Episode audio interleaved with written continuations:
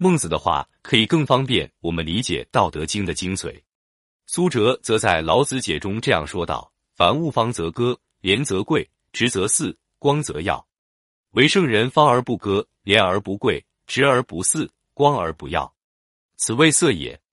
夫色者，有而不用者也。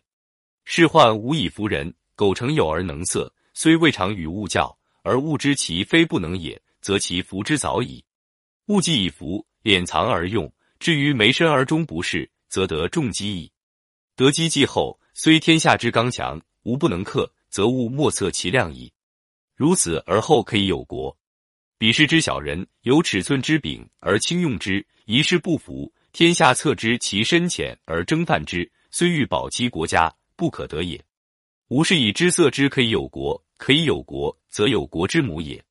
翻译一下，大概意思是说，凡事事物方正就显得突兀，有棱角就容易刺伤人。是直的就莽撞，光亮的就要人眼目。只有圣人方正而不显得突兀，有棱角而不会刺伤人，笔直而不放纵，光亮而不耀眼，这就叫做色。色是有而不用的意思。世人都犯愁没有东西可以使人顺从。如果真有这样的事物而能不拿来使用，虽然没有与其他事物较量过，但是其他事物知道它不是不具备这样的功能。那么，其他事物很早就会服从。万物既然已经顺从，就把能使人顺服的东西藏起来，到死都不去实验它的功用，那品德就深厚的积累下来了。既然有深厚的品德，天下最刚强有力的事物也不能和它匹敌，所以万物都无法知道它究竟有多大的能量。达到这样的境界之后，可以拥有国家。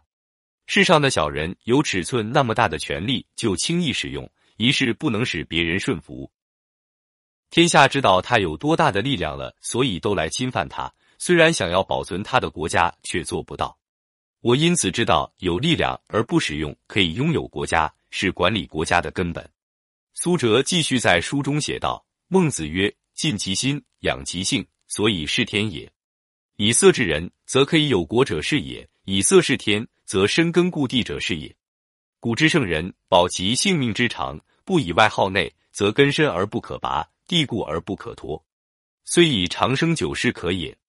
盖治人是天，虽有内外之意，而莫若色则异也。我也来翻译一下。孟子说：尽心履行责任，修养自己的本性，就这样来侍奉天。以有力量而不使用的原则来治理百姓，就可以拥有国家。以这个原则来侍奉天，就会根深蒂固，自身安稳繁盛。古代的圣人保守性命的永久常规的状态，不以外物损耗自己的心神，所以根深不能被拔起，地界皆是不易脱离，所以能够长久的生存与感受。